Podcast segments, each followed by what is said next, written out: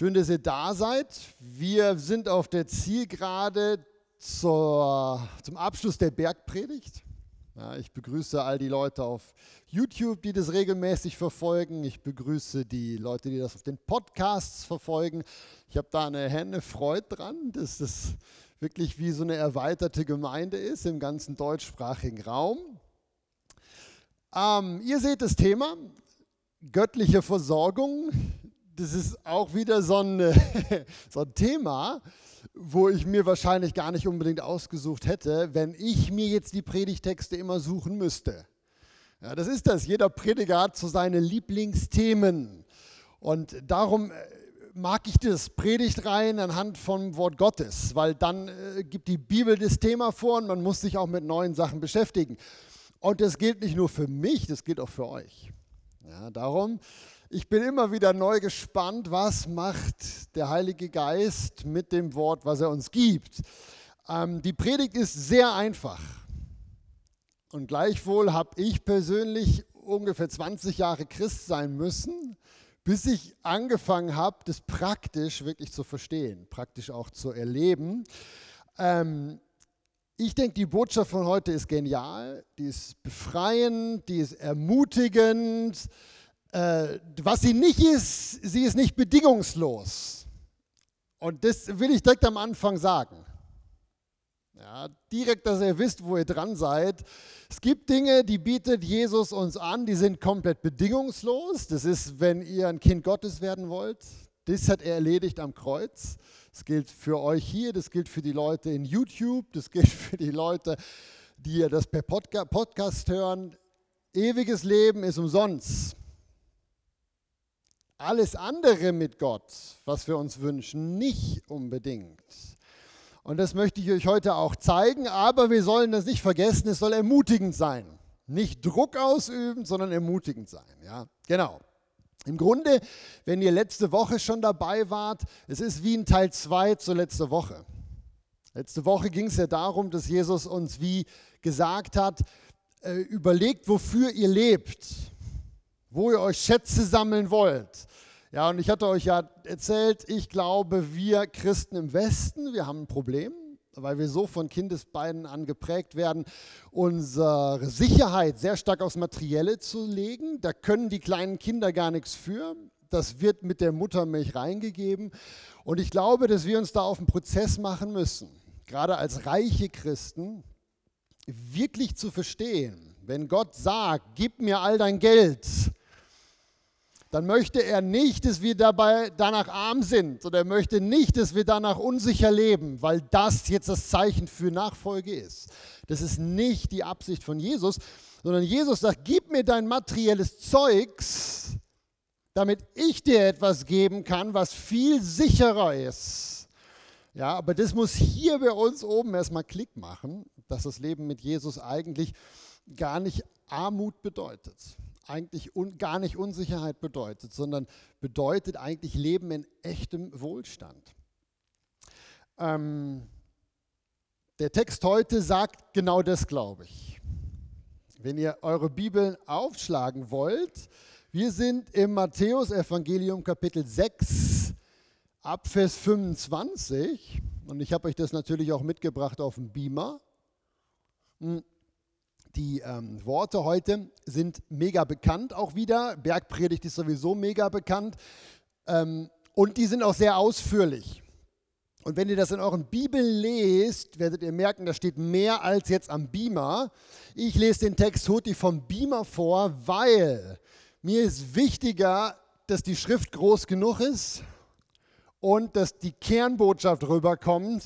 Die Details, die überlasse ich euch nachzulesen. Das muss ich nicht für euch erledigen. Ihr habt selber eine Bibel und ihr könnt das auch nachlesen. Aber das ist es, was der Text in der Zusammenfassung sagt. Das sind alles die Originalworte mit ein bisschen Auslassen dazwischen. Wir lesen es mal. Was sagt Jesus hier? Er sagt, sorgt euch nicht um euer Leben. Sorgt euch nicht, was ihr essen, was ihr trinken sollt, noch um eurem Körper, was ihr anziehen sollt. Und dann sagt er, seht die Vögel an, sind sie nicht viel mehr wert als ihr? Wer von euch kann durch seine Sorgen, das kennen wir gut, ne? Sorgen, Wer von euch kann durch seine Sorgen zu seinem Leben eine einzige Elle hinzusetzen? Warum sorgt ihr euch um eure Kleidung? Betrachtet die Lilien, die Blumen. Ich sage, auch Salomo in all seiner Herrlichkeit ist nicht gekleidet gewesen wie sie. Darum sorgt euch nicht. Euer himmlischer Vater weiß, dass ihr das alles benötigt.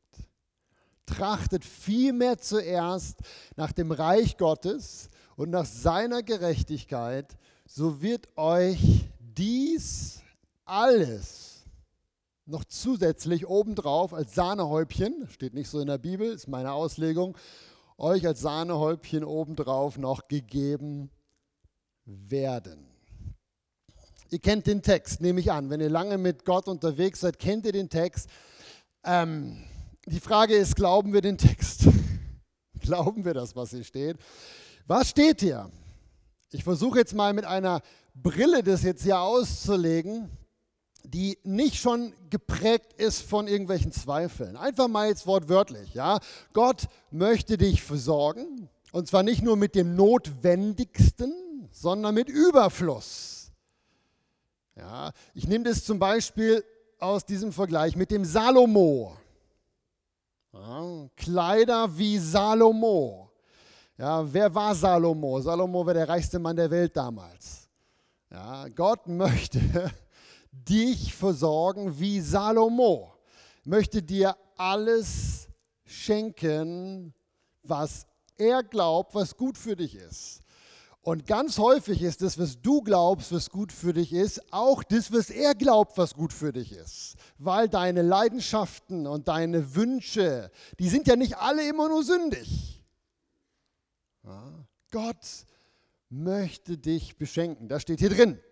Ja, jetzt weiß ich, weil ich ja selber ein Kind der freikirchlichen Bewegung bin, wenn man sowas hört, Gott möchte dich beschenken, Gott möchte, dass es dir gut geht, Gott möchte Wohlstand dir geben, dann klingelt bei ganz vielen von uns, Achtung, Wohlstandsevangelium, ihr Lehre.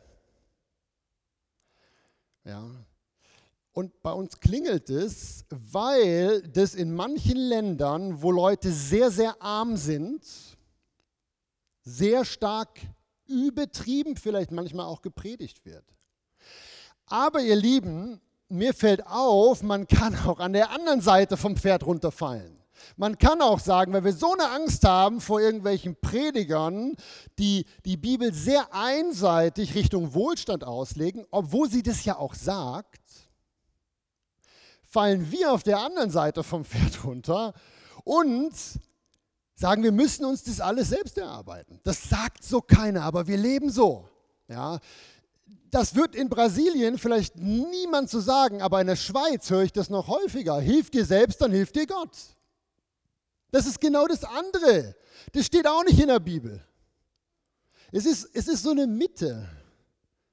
Gott möchte dich beschenken, aber er möchte etwas von dir dafür. Das ist aber nicht, dass du deinen Wohlstand selbst erarbeitest. Darum geht es heute. Ich habe geguckt, wie kann ich euch das wie so rüberbringen? Was möchte Gott eigentlich? Wo ist so die Mitte? Und ich habe einen Text gefunden, in den Weisheitsliteraturen vom Alten Testament. Ich finde es noch gut, Sprüche. Die Sprüche gelten nicht nur für Israel, die gelten auch für uns, zumindest die Mehrheit davon. Weil ich glaube, dass ihr das auch glaubt, habe ich euch einen Vers aus den Sprüchen genommen. Und diese, diese Passage beginnt mit einem Vers, der so oft zitiert wird, auch von euch, dass ich dachte, da ihr diesen Vers selber so häufig zitiert, ich habe den schon zigmal gehört aus, aus eurem Mund, äh, kann ich den vielleicht bringen, um euch zu sagen, was denn da an Verheißung drin steht. Ich lese das auch wieder nicht aus der Bibel vor, sondern vom Beamer, weil ich es wieder ein bisschen zusammengefasst habe. Lest es euch mal zu Hause ganz durch. Die Passage, die ich meine, steht in den Sprüchen Kapitel 3. Hm. Und den ersten Vers kennt ihr alle. Ja, und ihr glaubt den auch alle, weil ihr redet ganz häufig davon. Ja. Vertraue auf den Herrn von ganzem Herzen. Wie geht's weiter? Und verlass dich nicht auf deinen Verstand. Jetzt geht's aber weiter. Erkenne ihn auf allen deinen Wegen, halte dich selbst nicht für weise. Also mit anderen Worten, glaub nicht, dass du es selber schaffen kannst. Zumindest erfüllender Art und Weise. Was ist die Konsequenz davon, wenn du dem Herrn vertraust? Die Konsequenz ist, das wird deinem Leib Heilung bringen und deine Gebeine erquicken, aufrichten, Kraft, ja, Heilung. Also es gibt noch mehr. Ehre den Herrn mit deinem Besitz. Das gilt auch für uns heute noch. Meint nicht den Zehnten, sondern einfach nur ehre den Herrn mit deinem Besitz. Was ist die Konsequenz? So werden sich deine Scheunen mit Überfluss füllen. Ist das Wohlstandsevangelium? Nein, das ist Sprüche 3. Wort Gottes, inspiriert vom Heiligen Geist. Verwirf nicht die Züchtigungen des Herrn, sei nicht unwillig über seine Zurechtweisung, wohl dem Menschen, der die Weisheit Gottes findet. Und jetzt pass auf, die ist kostbarer als Perlen und alle deine Schätze sind ihr nicht zu vergleichen. In ihrer Rechten ist was? Leid und Elend? Nein, ein langes Leben. In ihrer Linken ist Reichtum und Ehre. Das sagt das Wort Gottes. Ähm, ich kannte diese Verse, so wie ihr die auch kennt. Mein Problem ist, ich habe die ganz viele Jahre nicht wortwörtlich genommen. Das steht ja auch im Neuen Testament so drin. Das ist nur so eine gäbige Zusammenfassung. Ich habe die nicht wortwörtlich genommen. Warum nicht? Weil die Realität, die ich mit meinen fünf Sinnen so sehe, oft anders aussieht. Und bevor wir weiterfahren mit der Bergpredigt, möchte ich ganz, ganz kurz euch da mal herausfordern, bevor wir dann weiterfahren. Realität sieht anders aus als das Wort Gottes. An vielen Punkten übrigens, nicht nur hier und was jetzt? Was ist, wenn das, was wir glauben zu sehen, anders ist als das, was die Bibel sagt? Ich sage euch, was ganz viele Christen, wo ich kenne, daraus dann machen. Wenn die Realität anders aussieht wie das Wort Gottes, dann fangen wir an, in einer gespaltenen Art und Weise zu glauben. Wir sagen, wir glauben an die Bibel, aber in unserem Alltag leben wir, als ob das alles oder vieles davon gar nicht stimmen würde.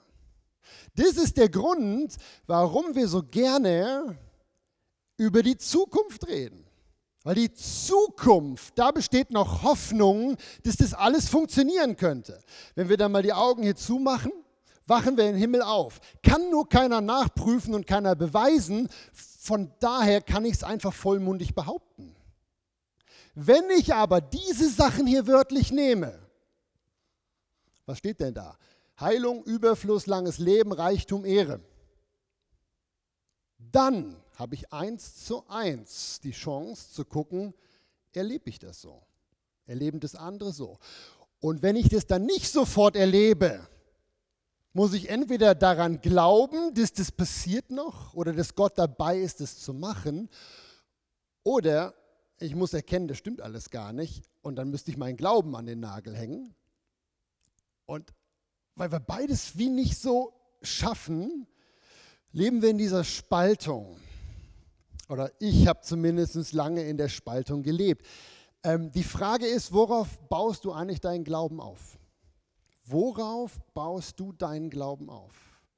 Inwiefern lebst du nach den Verheißungen der Bibel? Weil das, was Jesus in der Bergpredigt sagt, göttliche Versorgung, ist ja auch so eine Verheißung. Ich sorge um alles für dich, wie Salomo, aber ich will, dass du mich an erster Stelle hast. Merkt ihr, das funktioniert nur dann, wenn ich das echt glaube, obwohl ich das vielleicht nicht immer sofort sehe. Ich habe mich ganz bewusst vor einigen Jahren neu entschieden, der Bibel mehr zu glauben als das, was ich sehe. Und ich fahre extrem gut damit. Extrem gut damit. Und dieser Text, den Jesus in der Bergpredigt sagt, der ist euch keinerlei Gewinn, wenn ihr diese Entscheidung nicht trefft. Wieder eure fünf Sinne. Ja. Ähm, ich mache das jetzt mal ganz konkret. Ihr wisst ja, dass ich ein großer Fan gerade bin, den Heiligen Geist wirklich zu erleben, auch gerade konkret in Form von körperlicher Heilung. Weil das steht in der Bibel, unter anderem auch in dem Text. Ne? So, und Leute fragen mich oft, das macht ja neugierig, ich merke das, das macht euch neugierig. Und Leute fragen mich, aber die meiste Frage, die ich am häufigsten kriege, so jetzt habe ich es richtig verhaspelt, ist, was machst du, wenn Leute nicht gesund werden? Das ist die häufigste Frage, wenn du anfängst, über Heilung zu beten. Und ähm, da habe ich mich natürlich auch mit äh, auseinandergesetzt. Und meine Antwort ist, ich bete weiter. Ich bete weiter, freue mich über die, die gesund werden, weil die gibt es ja auch. Wir konzentrieren uns in der Regel auf das, was nicht passiert. Aber ich freue mich über das, was passiert. Und bei allen anderen glaube ich daran, dass die Verheißung trotzdem stimmt. Weil, wenn sie nicht stimmt, kann ich meinen Glauben an den Nagel hängen. So einfach ist die Sache. Und darauf läuft es im Endeffekt hinaus. Wir müssen wieder anfangen, mutig zu werden und zu sagen, wir stehen zu dem, was hier steht.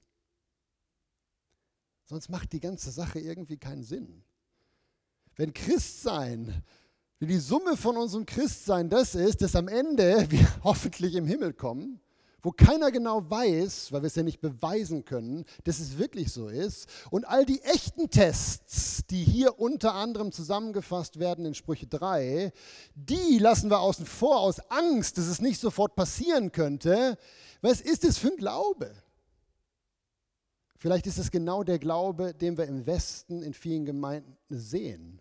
Dieser Glaube, der am Ende keine Frucht bringt und gar nicht wirklich Veränderung bringt vielleicht. Ich möchte euch gerne ein ganz kurzes Beispiel noch bringen dazu, ein persönliches Beispiel, und dann gehen wir weiter. Ich hoffe, ihr könnt mir noch folgen. Ja. Ähm, es geht darum, dass unsere Wahrnehmung, unsere fünf Sinne nicht unbedingt immer die Wahrheit widerspiegeln, die in Gottes Welt gerade aktuell ist. Das ist ja Gottes Welt. Ja. Ähm, ich muss euch ehrlich zugeben, ich bin ziemlich ich bin ziemlich radikal in der Veränderung. Mein Haupthobby besteht momentan darauf, wirklich unterwegs zu sein, irgendwo hier draußen, um mit Leuten zu reden. Hätte ich mir vor ein paar Monaten noch nicht vorstellen können. Ich hatte am Donnerstag wieder ein bisschen Zeit zwischen Bibelstunde und dem Hauskreis abends. Und dann dachte ich, was mache ich denn jetzt? Ach, gehe ich doch noch mal ein bisschen unsere Nachbarn besuchen.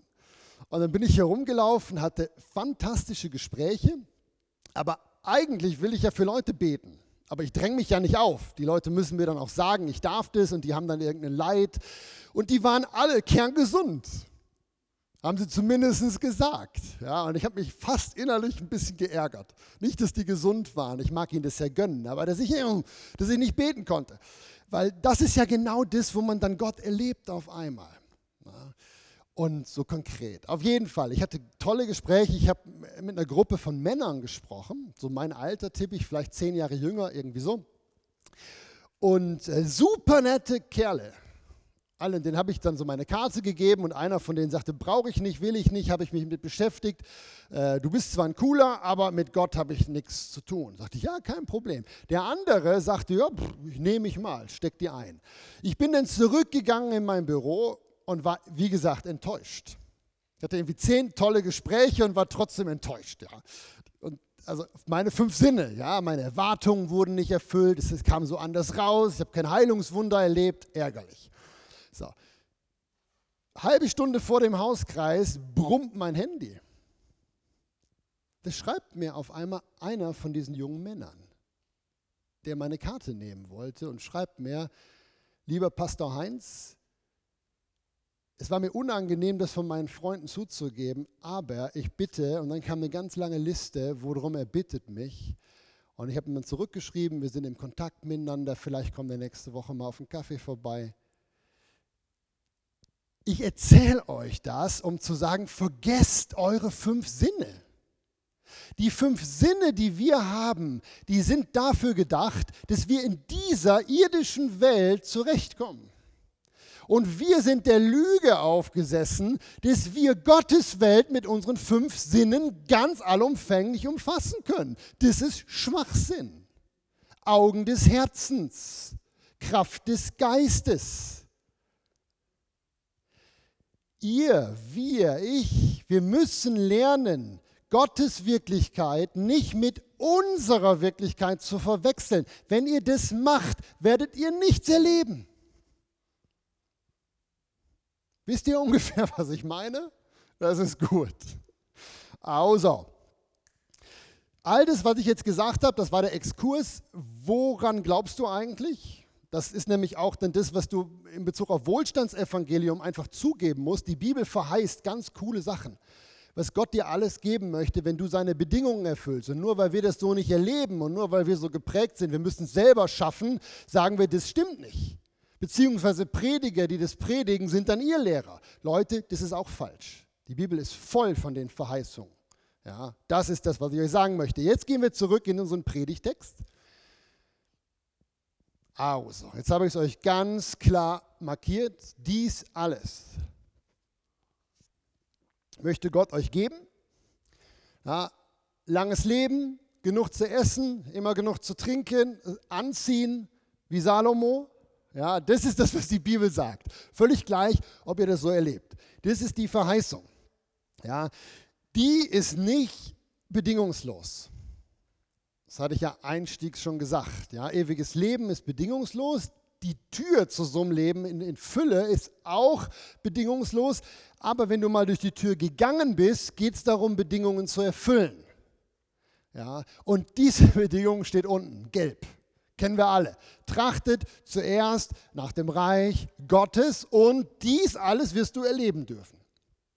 Ja. Ähm, was ist damit gemeint? Mit Reich Gottes, trachten zuerst. Weil ich weiß, ich bin ja auch mit dem Spruch groß geworden in der Gemeinde. Ich weiß, dass da leider ganz viel Missbrauch mitgetrieben worden ist. Nicht bewusst, nicht bösartig. Aber ich kann mich da auch noch von früher daran erinnern, trachte zuerst nach dem Reich Gottes, wurde ganz häufig benutzt, um Beruf, weltlicher Beruf und Gemeindearbeit gegeneinander auszuspannen. Ja, und ich weiß das auch, dass es hier in der Gemeinde so passiert ist, weil ich habe das erzählt bekommen. Und ich glaube nicht, dass das böse Absicht ist. Das ist auch bei uns früher in Deutschland so passiert. Das ist einfach dieses Gefühl, die Gemeinde ist wie Reich Gottes. Und wenn du nicht in der Gemeinde mitarbeitest, dann ist irgendwas verkehrt. Die Welt und die Gemeinde, das ist so ein Dualismus. Ja. Ich glaube nicht, dass Jesus das hier sagen wollte. Also ich kann euch entspannen, ich glaube nicht, dass es hier primär um Gemeinde oder Mission geht. Und ich habe probiert, das mal wie greifbar zu machen. Was bedeutet es, nach dem Reich Gottes zu leben? Und wenn ich euch jetzt meine Definition zeige, könnte sein, dass ihr erstmal vom Stuhl fallt und sagt, wow, da war mir das mit der Gemeinde lieber als das, was du jetzt sagst, Malern. Ich erkläre es euch gleich. Ja. Also, wie definiere ich das? Ich glaube, ähm, Reich Gottes an erste Stelle zu stellen, meint Leben wie Jesus. Leben, wie Jesus das vorgemacht hat. Äh, ich beziehe mich dann auf so Stellen wie zum Beispiel aus dem ersten Petrusbrief, äh, Kapitel 2, glaube ich, ja, wo der Petrus zum Beispiel schreibt, Jesus hat uns ein Vorbild hinterlassen und wir sollen seinen Fußstapfen nachfolgen. Ja, leben wie Jesus.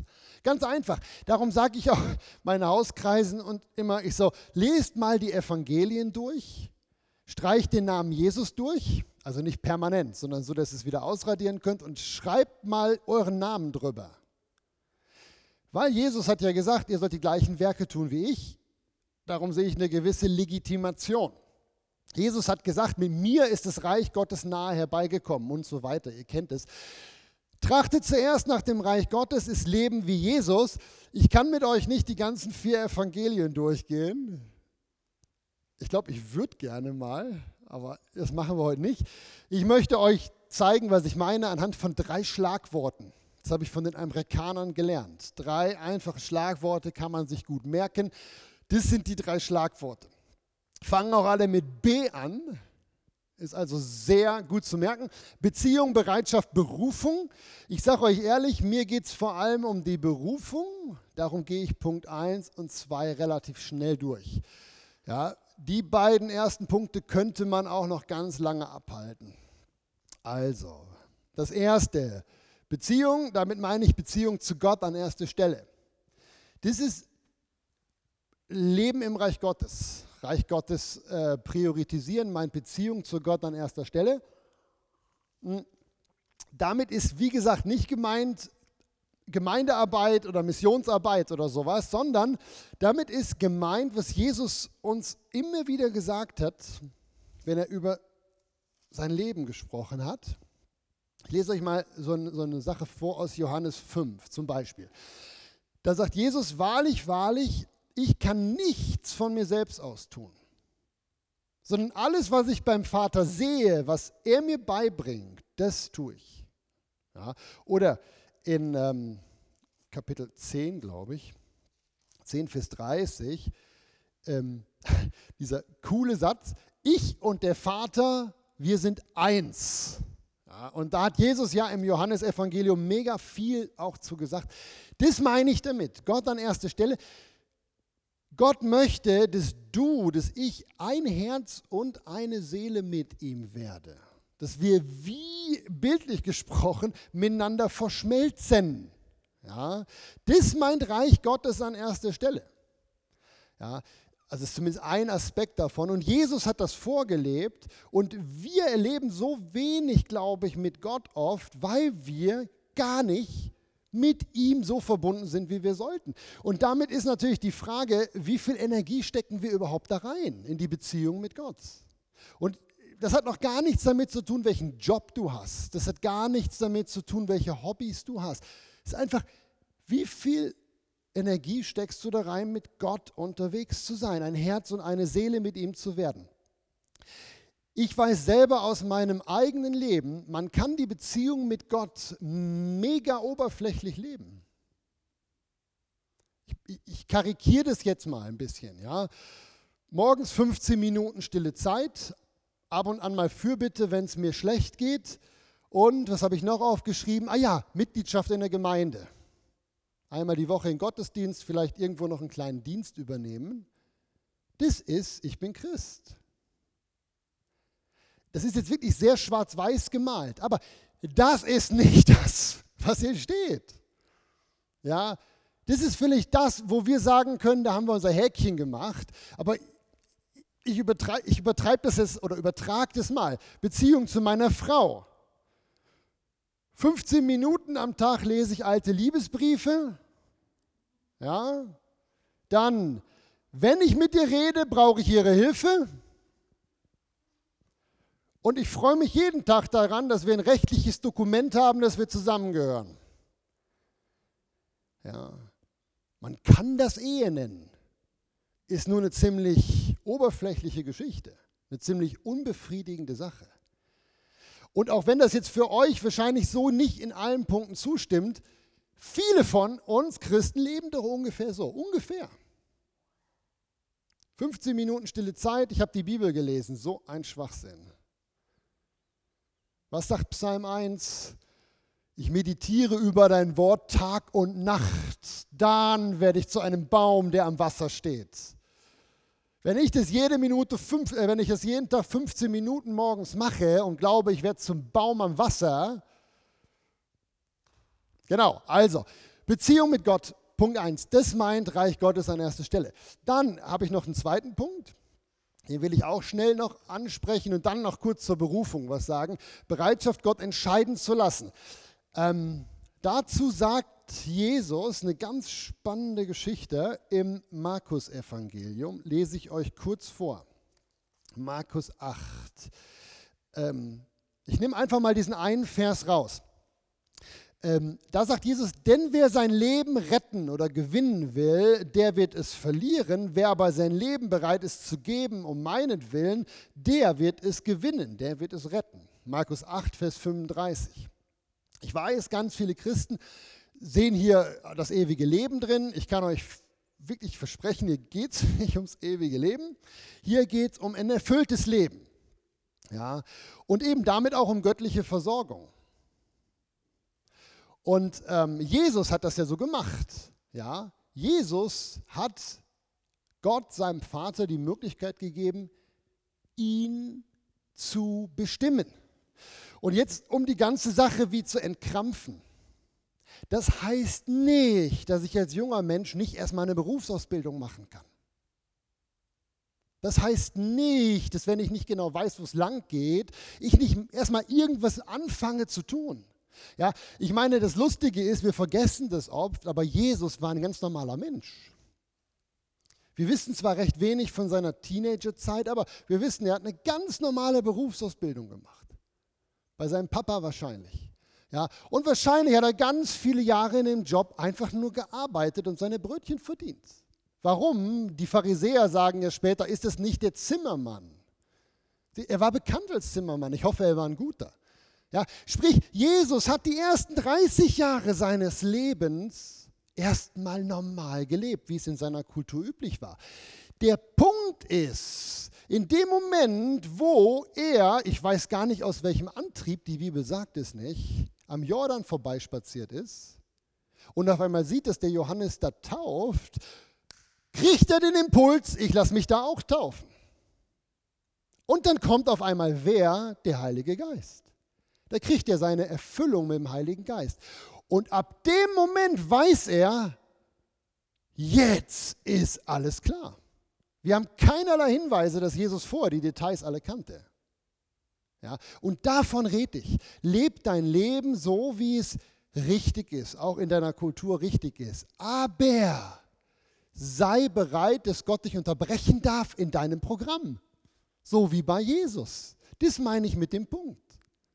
Ja, und die Verantwortung kann dir keiner wegnehmen. Wir müssen aufpassen, dass wir nicht die Richtung bestimmen und dann sagen, so Gott, und jetzt segnest du das, was ich eingeschlagen habe. So funktioniert Gott nicht, das macht er auch nicht mit und so versorgt er dich auch nicht. Sondern er lässt dich laufen und irgendwann sagt er so, und jetzt habe ich folgende Idee für dein Leben. Und die Frage ist, wie du dann reagierst. Spürt ihr mich ein bisschen? Hier geht es nicht um irgendwas Megamäßiges, dass ich erstmal gar nichts machen soll. Nee, der Paulus sagt sogar, wer arbeiten will, der soll auch, äh, wer essen will, soll auch arbeiten. Der Paulus ist da sehr klar. Er sagt, lebt euer Leben normal, aber lasst den Heiligen Geist immer reinreden. Das heißt, Reich Gottes an erster Stelle. So. Wow. Punkt 3. Jetzt, wenn ihr abgehängt habt, hängt wieder ein weil der ist noch wichtig. Berufung konsequent leben. Da möchte ich was Wichtiges zu sagen, glaube ich.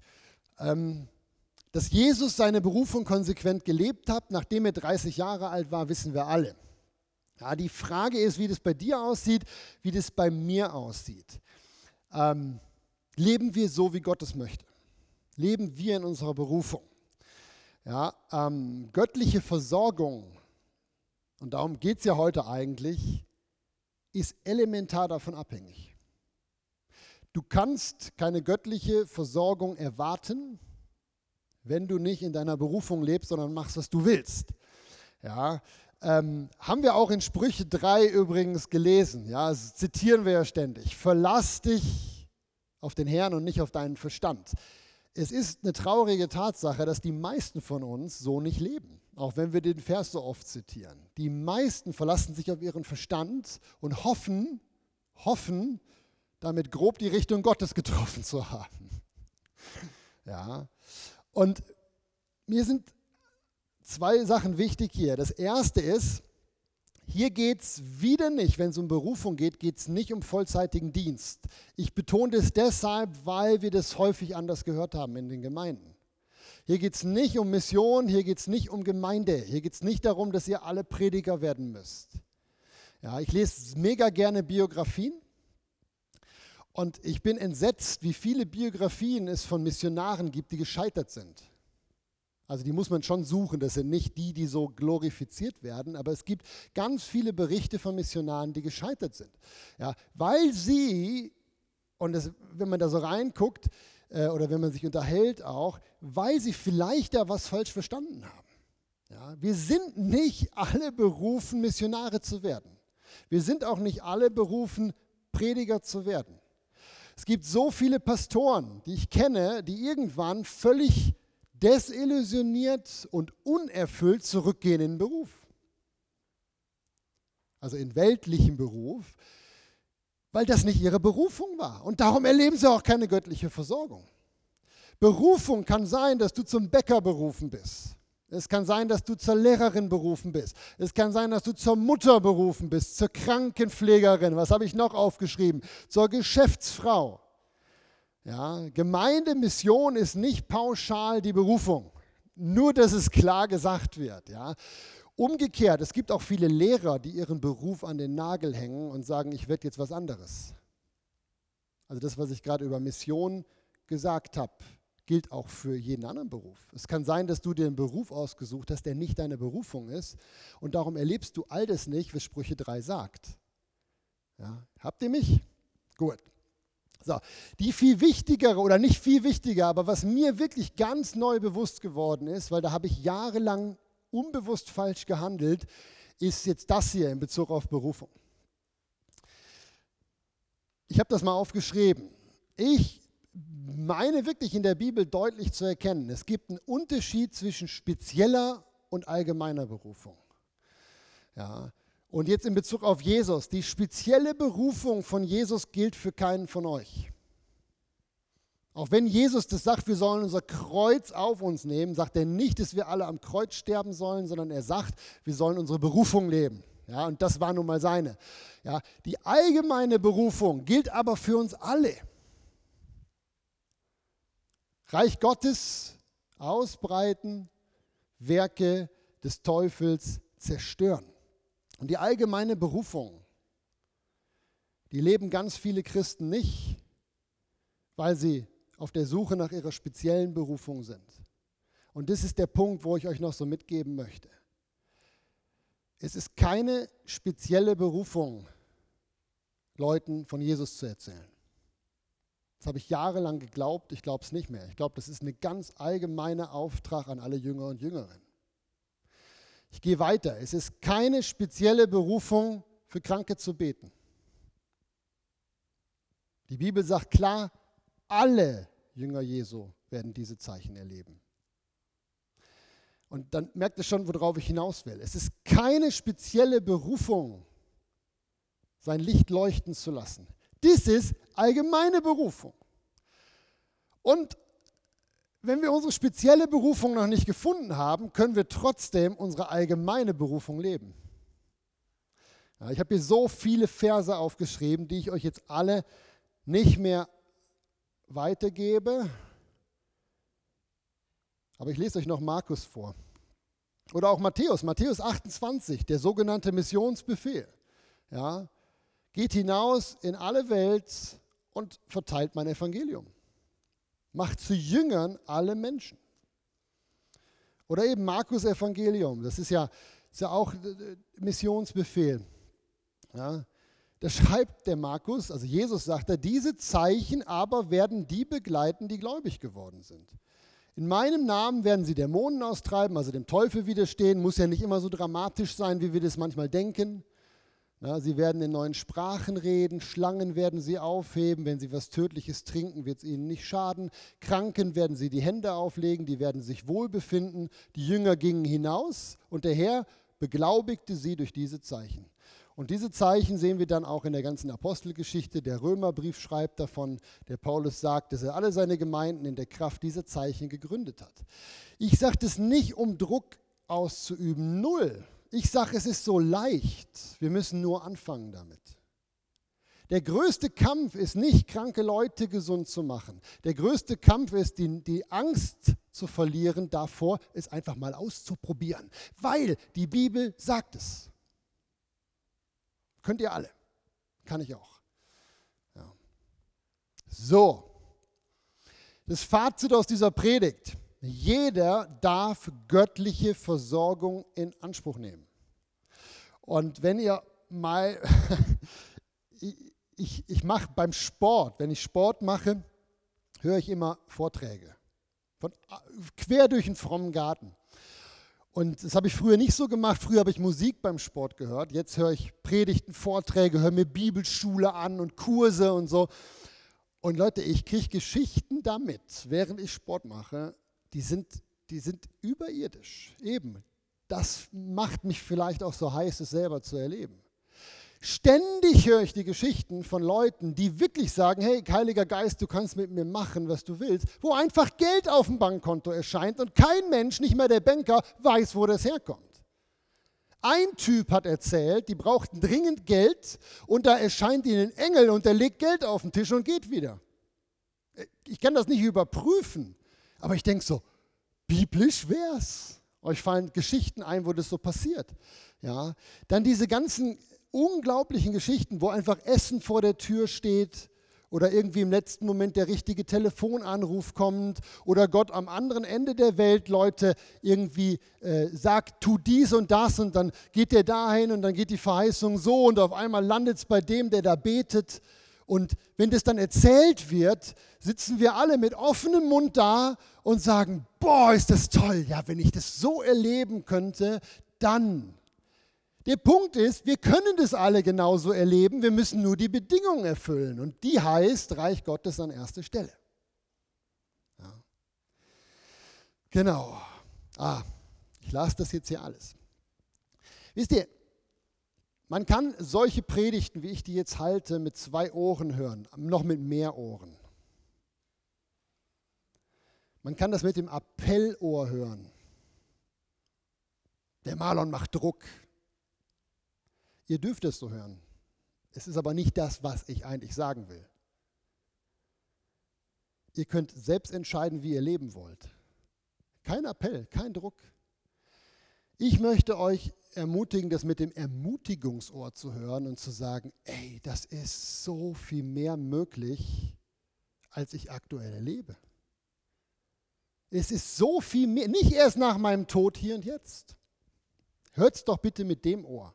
Ja, wir dürfen ja in kleinen Schritten losgehen. Ich habe noch eine wunderbare Verheißung für euch am Schluss. Johannesevangelium, Kapitel 10, Widerworte von Jesus fassen super zusammen, was ich euch heute eigentlich alles gesagt habe. Da sagt Jesus, ich bin die Tür, die Tür zu einem neuen Leben. Ja, wenn jemand durch mich hineingeht, wird er gerettet werden, aber nicht nur das sondern er wird ein- und ausgehen durch diese Tür und wird grüne Weiden finden. Hier geht es um Schafe, die mögen grüne Weiden. Ja, ihr werdet nicht Gras zu essen kriegen, sondern was ihr mögt. Ja, es gibt aber auch einen Dieb, der kommt, um zu stehlen und zu töten und zu verderben. Das ist der Teufel. Ich bin gekommen, sagt Jesus, damit ihr das Leben habt und es im Überfluss habt. Ich hätte die Predigt auch nennen können, lass dir nicht rauben, was Gott dir alles schenken möchte. Ich habe den Eindruck, ich habe mir ganz viele Jahre rauben lassen, was ich hätte haben können. Und da bin ich einfach nicht mehr zu bereit für. Und vielleicht du ja auch nicht. Ja.